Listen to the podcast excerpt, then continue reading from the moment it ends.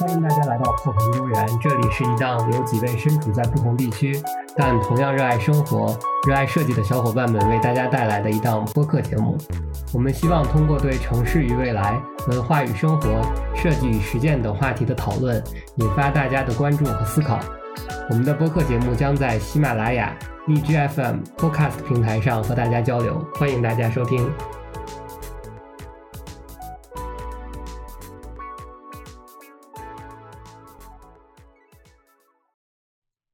我们不要戏谑的定义，我们只想严肃的吐槽。大家好，欢迎来到这一期的泡桐公园，我是主播一彤。大家好，我是飞大大。大家好，我是 JJ。大家好，我是呱唧。欢迎大家来到泡桐公园。今天是我们的第二期节目，我们特意呢挑选了一个很有趣的话题，呃，来开始我们今天的吐槽。首先，我想问一下几位小伙伴们啊，就是在上班的路上。你们都在想些什么呢？我首先可以来分享一下我自己的答案。其实我是一个，嗯，比较懒惰的人，所以呢，做什么事情都需要有个计划。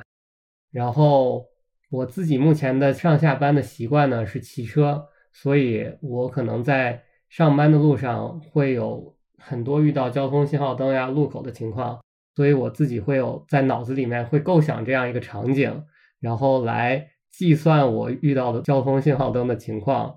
然后来改变我的通勤线路，这样的话就可以达到一个最快的到达单位的时间，然后也可以精确的控制一下这个交通上面的路程和时间的花费。嗯，不知道其他的小伙伴们，你们在上班的路上都在想些啥？嗯，我们的网红 J J 同学。我上班的路上想的事情和我乘坐的交通工具，还有那天具体的通勤时长可能比较有关系。嗯，因为之前离公司比较近，所以通勤时间会短一点。然后在上班的路上，大家大概就会思考一下今天呃有什么样的任务，然后主要刷刷新闻，然后到了公司以后要做一些什么事情，可能就结束了。然后，呃，公司搬的远了之后，就是通勤时间大概在一个小时左右，所以，呃，这个就做的事情会比较多一点，然后会花一些时时间来主要听一些 podcast，然后大部分时间就是放空的，呃，可能在走在路走在路上的时候，从地铁站走去公司的这个十分钟的路上，可能会想一想今天到了以后要做的事情。哇，好羡慕 J J 还可以有时间放空啊！我真的，我因为今年要面临找工作的事情，要毕业了嘛，所以最近就特别的焦虑，然后以至于我找了一节就是自我管理的语音课，然后每天在坐公交去学校的大概这十五到三十分钟的路上，就一直在听这个课，然后听完之后就是想着去哪儿吃个早饭呀，或者是。呃，今天作业完成了没有啊？然后在之后就会担心找工作的事情，一直到我到专业楼上课。哎，那我跟呱唧好像不太一样，因为我是先工作了一段时间，然后再去读研究生的，所以我对找工作的事情就没有那么的慌张，就起码有一点经验了。所以我在去读书的时候，因为把那个日程安排的挺满的，就是该旅游的时候就去玩了，然后。回来读书的时候就会拼命的赶报告，所以上学的时候我一般就是想，哎，我今天要完成什么任务，然后我一定要打卡，就是那个强，我也有强迫症，就每天一定要有一个任务表，然后要打卡这样子。好棒哦！不，这个很辛苦，不要学，人要活得轻松一点。然后，然后现在上班的时候的话，哎，我也是听一些什么课哎？我最近就比较喜欢听。那个经济学课，还有就是那些策划类的一些语音课，然后就是扩大一点点。但是我会发现，可能就是只能听个十五分钟，有个大概印象，后面并不能听得太深入，还是要看书才行。是薛兆丰教授的北大经济学课吗？是的，男神呢。前两年有听过一些，听了三分之一吧，就是在健身房的时候，就是可以边跑步边听一下什么的。对对对对对，就是这种运动的时候特别好。对，那刚才三位小伙伴都提到了说啊，在上学和上班的时候，其实想的东西是不太一样。这个我也挺有感触的，因为我可能上班也不久吧，差不多两年的时间，所以我还能回想起来，我上学的时候，就是每天在上学的路上我在想啥。我自己觉得上学的路上呢，想的都比较简单，或者是比较近期吧，可能会想我今天去了学校，我要交什么图，怎么和老师交流呀，或者怎么做 presentation，要准备什么东西，顶多就想一下，可能周末要去看个啥电影，周末去哪儿玩一下，然后并不会有这种这种压力。也只是比如说近期下周要交图的这种压力，然而就是到了上班之后，可能那个不太会有这种眼前的焦虑，不太会担心明天要交图怎么办呀，或者也不太会想，然后去上班要处理什么事情，然后因为每天的这个这个 routine 都差不多，就是上班、下班、吃饭、健身、看个剧什么的，但是更多的时候呢，就会想哦。明年要怎么办呀？之后要怎么办呀？今后的计划呀、生活的安排这些事情，感觉这个压力会变成一个更无形，但是更持久的一个压力。不知道你们有没有这种感受？我我觉得我好像和你是相反的，就是因为我之前对，因为以前上学的时候，呃，也是在村里嘛，学校在村里，所以都是坐巴士去上学。呃，然后我们是有我我印象很深刻，就是有早课，然后因为美国村里的公交车又不是像国内的公交车那么频繁，可能三十分钟才会有一辆，所以每天要计划好时间去坐那个公交车。基本上上早课八点钟开始上课的话，我们几个中中国留学生住在一起，然后早上都是没睡醒的状态，所以上学的时候可能呃。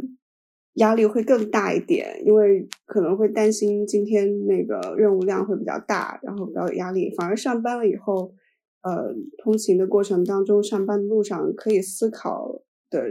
东西很多。然后其实你的生活当中没有那么多很紧迫的压力，比如说哇，面临着在美国读书，有时候这些 assignment 做不做得出来，然后。毕业的这些压力，就是这种短期的压力，其实会少一些的。反而是，即便是你要想一些今后要干什么，有一些计划的话，呃，好像是正好也可以利用这个上班的时间，比如说去学习一些事情，去计划一些你的未来。呃，好像其实是有更多的余地去做你想要做的事情。所以我感觉好像跟你是相反的。但是你还是说的。就是一个短期压力和长期压力的的不同，其实还是那个咱们说的还是同同一回事儿。就是上学的时候，你可能面临的短期压力更大一点，对吧？就是你不太会焦虑两年之后、五年之后的事情。但是到了上班之后呢，因为每天的工作都有很大的重复性，然后你可能感觉日常的压力会小一些，你很自由，但是你会想后面的事情要怎么安排。对。但我觉得，其实上班路上的这个时间是可以利用起来的。对对对，但其实就是你要一定做那种很有意义的事情，感觉也是啊，没那么容易。对，然后让我选的话，我可能会更多的，嗯，选择放松一下心态，就是不要把这个思考的时间放到上班，就是每天早晨起来这种很阳，就是很阳光。很那个很精力充沛的这个时间段，我可能对对对，我可能更希望自己能看一下花花草草、四季变换什么的。对，这可能是骑车和走路上班的同学的一个选择。如果你坐地铁上班，那可能只能看看广告什么的。但这个也可能就是通勤，还有就是每个城市呃城市之间、国家之间的一些差距。比如说你在西雅图，你可能骑车的过程当中风景还挺好的。我记得我有一段时间在北京骑车，我就每天早上非常的焦虑，因为我很担心 我被撞。是吗？第二天是雾霾天，或者 对，或者是空气不太好，呃，然后或者是那个人行通道走一段以后就被这边的违章停车给占了，要么就是你去在十字十字路口转弯的时候可能会。有一些风险，所以你所以骑车骑自行车上班的过程当中，要还是要挺注意的。当然，可能也是因为跟我对跟我上班的那一段路程有关系。其实北京还是有很多地方有比较好、比较完整的自行车的系统。嗯，但是我你这个话题让我想到，我之前在奥兰多的时候，我是坐三 rail 上车，它是城市轻轨，是在地上的，呃，然后那个 Sunrail 的发展对整个奥兰多沿边，就是我我做那个 Sunrail 可能做的时间也就那么一两年，但是你会发现就在这一两年的时间，基本上沿沿着 Sunrail 地铁站的所有的风景都在变好，都一直在变化，所以可能我们也。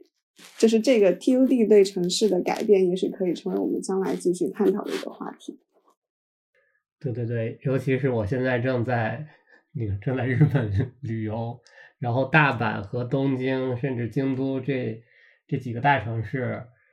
他们所有的这个那个地铁站，还有城市轻轨啊、城市轨道交通、高速铁路的站点，都是。怎么说呢？人流非常集中，资金资本密度非常大，商业非常发达的 区域，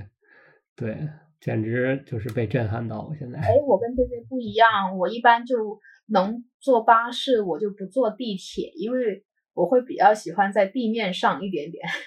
如果坐巴士的话，就会呃跟一同在那个日本那边的经历很不一样。我觉得现在国内的话，就是呃。那个巴士站的那个公交系统，就是到那个终点站也好，那个中转站也好，它其实没有一个太无缝交接的一个情况，所以其实，在那个从家里到巴士站之间，我们其实还是要走很多比较多的路口，十字路口啊，嗯，然后因为要走去那个巴士站，就会去情不自禁的观察很多那个道路上的情况，那。我们记得我每天上班会经过一个双车道的十字路口，然后我就会发现那个人行绿灯是和转弯的车型一起运作的。就是当你遇到那个直行的车的话呢，你是红人行是红灯，你不能过。但是如果有那个左边的道路右转弯的车的时候呢，它是跟人行的绿灯一起运作的。但其实这个十字路口的实际运作情况的话是。它直行的车很少，但是转弯的车很多，所以其实往往绿灯的时候反而是最难过马路的，让我很有冲动红灯的时候冲过去，因为那个时候马路是空荡荡的，完全没有车，所以其实每次都会有点浮躁。然后我就每次都会在想，我什么时候才能跟交通局反映一下，能不能实测一下这个调整红绿灯的策略？哎，我我好像也是会，就是我骑车了以后，我就会。开始看车型的红绿灯，而不是看人行的红绿灯。而且就是你会先看，就是那个大的红绿灯，就不是那个只看人行，就是看那个车型是左的还是右转的还是直行的。然后那个一过，你就知道什么时候能人行了，整个视野会不一样。对，其实不需要等到，呃，当然我当然可能我们这种做法是错的，但是确实有时候会省下一些时间。呃，对。大家还是要遵守交通规则。哎，然后我不知道那个 J J 在北京会不会遇到这种情况，就是踩，我也就是呃最后的一公里，我也经常就是去踩那个共享单车，然后那个常常会踩着踩在那个单车线上，就会遇到那个靠边停车的，然后就踩不下去了，然后我又走不出那个车行道，然后其实是被迫踩上人行道。其实我自己也特别特别讨厌。就是要踩到人行道上去，但是就是完全找不到车行可以的地方。然后有些时候那条自行车的那个限制线，突然间它就会本本本来是大概一米五左右的宽度，突然间它就收窄到零了。然后那个时候我就停在那个地方，我就在想，那我该去哪儿呀？对呀。就看来我我本来以为只是北京有这样的情况比较多，原来其实广州也是有这样的情况，所以我们城市的慢行系统其实还是很重要的，对我对我们这些使用者来说非常的重要。有些时候其实好像不能说一定要怪那些把单车踩上人行道或者是逆行的人，因为他们可能真的也是找不到怎么走的方向，因为好像我以前在德国的时候。他们的那个自行车道在上面是会画一个车型方向的，就是如果这条自行车道是双向，就是在同一个马路边上，它是有两个方向的自行车都可以走的话，它会直接写上双向，或者是这条自行车道是单向的话，它也会在下面画一个 logo，然后就说，哎，你要往这边踩，你不能逆行这样子。但我在广州是完全没找到这种方向，然后常常我就会跟。本来就我是顺行的，但对方是逆行，然后我们就会相看无言的停在那儿地方，因为大家都不想在那么窄的那个机动车道上，然后往外面去走，然后去冒那个险，然后就只能很尴尬的就停在面对面这样子。啊，这种软件管理还是很重要，就是一些交通机，呃，就是那个交通设施的标志啊、标线啊，还有一些，比如说这个呃，就是马路交叉口的这个这个路沿石的缓坡设计啊，这种啊，就是比较柔性的东西还是很重要。因为我其实觉得中国就是国内的这个城市，在在这种呃公共交通或者是呃自行车交通，其实是有很大优势的。毕竟我们之前的呃在之前二十年到三十年或者很长一段时间里，我们的这个道路设计都是很大一部分面积留给了自行车道。我们几乎在国内城市之前所有的这个啊道路设计都是有专门的自行车道，而且还还很宽。然后很多车道都是隔离起来的，其实这一点就是比美国要强很多。因为美国的话，嗯，就我自己的经验是，自行车是和机动车道是完全共享的，就是所有的自行车都必须走在机动车道上，然后你是没有自行车道的。除了个别一些道路，它有最近一些年专门设计了这个自行车道，但是基本上百分之八十以上的道路它都是没有自行车道的这个。隔离的对，但是我觉得很不一样的地方，就是因为首先那个美国的人行，就是它叫 sidewalk 上面，人行人行道上面其实没有那么多会步行的人，因为呃美国人出街的话还是主要是靠呃车型，然后虽然说车型和自行车型是在可能会共享这个车道，但是但是只要你就是它不会出现。你会遇到街边停车，会遇到这种让你没有办法通行的这种路，就你还是可以占用机动车道，然后机动车道也知道会为非机动车会为那个自行车去让让道的这样的一个情况。可是在国内，因为好像似乎你是给了非机动动车道的这样的空间，但是很大多数像刚刚 Fat 说的都是被机动车给占用了。然后就像刚刚他说的，你不想去和呃，机动车来进行一个会车，可是你又没有太多的空间。其实一般遇到这种情况的话，你是希望让会车的人永远是在道路的内侧，因为这样的话会更安全一些。对对对，这个是一个非常理想的状态，可能就还需要有很多的，不管是设计方面的考虑，还是管理方面的考虑，还是啊骑车的人和开车的人、驾驶员在这个。就是这个交通安全意识和交通礼貌上的一些进步的空间吧。啊，那刚才和大家讨论的呢，都非常的热闹。啊，可能乍一听呢，我们只是在不停的吐槽我们在上班的路途中遭遇到的一些经历，还有不同的啊城市的基础设施给我们带来的一些方便或者是烦恼。啊，但是其实呢，呃，我还想和几位小伙伴聊的就是。啊，上班的这段时间呢，你们是如何调整自己的心态，或者是你们是如何利用这样的一个碎片时间来处理你自己的生活呀，或者工作啊，甚至是情感方面的一些问题的？啊，这点你呢？那个你在这种碎片时间的话，你除了听一些啊播客节目呀，或者是什么，还有一些是你非常有感触，你想要分享的事情吗？嗯。我可能因为我通勤时间比较长，然后我也刚刚说了会考虑一下今天工作的内容，那我可能周一到周五通勤的上班路上会利用一些时间去主要找一些意向图和工作的素材，因为意向图这件事情特别的可遇不可求，呃，所以呃也算是合理的利用了这样的一个时间去找一些，就是找一些可能会当天工作。呃，有用的一些素材和图片，因为如果你花了很长时间去找一张找一张很酷的意向图，在上班时间的话，你可能会比较焦虑，因为有可能今天别的事情就做不完了。所以这算是在管理自己的时间吧。但是我并不鼓励大家就是 用工作占用太多的生活时间。我觉得生活和工作还是要达到一个平衡的。呃，如果说不知道怎么达到平衡的话，可以推荐最近我比较喜欢的一个台湾的乐队，叫做 Sweet John，然后听听歌曲，在上班路上调节一下自己的心态。刚才有聊到你平时有在积累素材，那你有没有常用的一些网站啊，或者是一些其他的社交媒体呢？呃，我自己的话用 Pinterest 是最多的，呃，但是我觉得